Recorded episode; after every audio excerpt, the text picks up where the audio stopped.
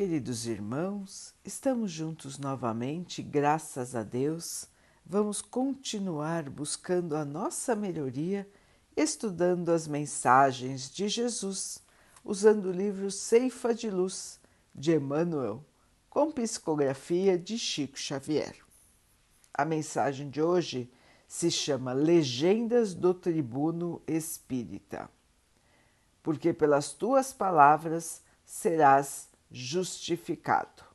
Jesus, Mateus 12, 37.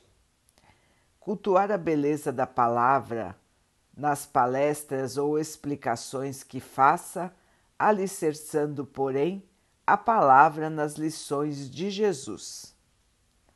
Confiar na segurança própria, mas atrair a inspiração de ordem superior por meio da prece. Atualizar-se constantemente, examinando, todavia, as novidades antes de veiculá-las. Reverenciar a verdade, contudo, buscar o lado bom das situações e das pessoas para o destaque preciso. Formar observações próprias, conduzindo, porém, as opiniões para o bem de todos. Aprender com as experiências passadas, estimulando simultaneamente as iniciativas construtivas na direção do futuro. Enaltecer ideias e emoções, sem desprezar a linguagem compreensível e simples. Instruir o cérebro dos ouvintes acordando neles ao mesmo tempo o desejo de cooperar no levantamento do bem. Falar construtivamente, mas ouvir os outros a fim de compreender os seus problemas. Enriquecer a cultura dos companheiros de humanidade, manejando a palavra digna.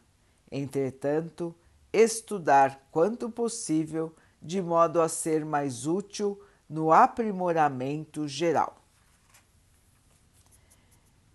Meus irmãos, uma série de itens que são importantes de observar para todos os palestrantes das casas religiosas, em especial das casas espíritas mas que são importantes também para cada um de nós. Porque se nós pensarmos bem, irmãos, cada um de nós age, ou melhor, deveria agir como representante de uma casa espírita, representante da fé cristã, onde quer que estejamos nós temos a obrigação da instrução, nós temos a obrigação de dar a informação correta, de estimular o bem, de ver o lado bom e enaltecer o lado bom, de não criticar de maneira destrutiva os outros, e sim sempre buscar um exemplo educativo nas diferentes situações da vida.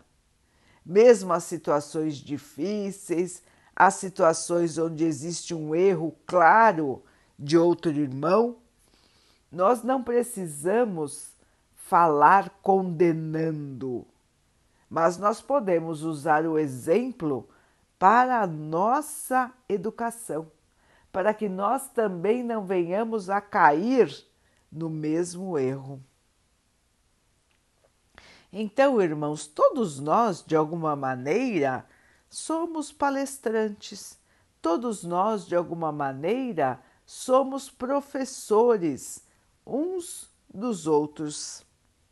Existem momentos que nós podemos dizer alguma coisa muito boa, muito educativa, que vai auxiliar, que vai esclarecer, que vai conduzir alguém para o bem. E existem momentos que, ao contrário, nós precisamos ouvir de alguém estas palavras do bem.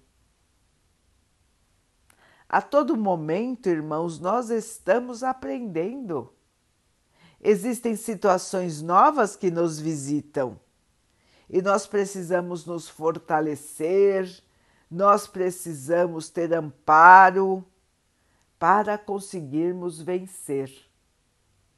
Então, irmãos, nós precisamos sempre ter paciência para falar com os outros, paciência para passar as informações que nos são solicitadas, sempre com boa vontade, com amor. Não adianta só a paciência, temos que ter também o amor. Vamos lembrar, irmãos, que nós somos representantes de Jesus quando estamos auxiliando alguém. Somos a Sua palavra, somos as Suas mãos, somos os seus gestos. A responsabilidade é enorme. Cada vez que vemos alguém nos pedir auxílio, nós temos o dever de ajudar como se fôssemos representantes do Cristo. Porque é este papel que assumimos aqui na Terra, irmãos. O Mestre cuida de todo o nosso planeta e tem como seu grupo de trabalho todos que acreditam nele. Portanto, irmãos, todo momento é momento de auxiliar e a palavra, ela tem uma força enorme no auxílio. Falar é energizar. Assim, irmãos, nós precisamos ter responsabilidade, porque estamos veiculando uma energia muito poderosa, a energia da fala, e ela atinge os nossos irmãos para o bem ou para o mal. Depende de como a usamos. Assim, meus irmãos, nossas palavras devem ser sempre pétalas de amor e nunca espinhos que ferem. Vamos, irmãos, em frente, usando com atenção, com cuidado as nossas palavras e com certeza, com esse cuidado, com esse carinho, elas nos levarão à evolução, com o auxílio de todos que estiverem ao nosso redor.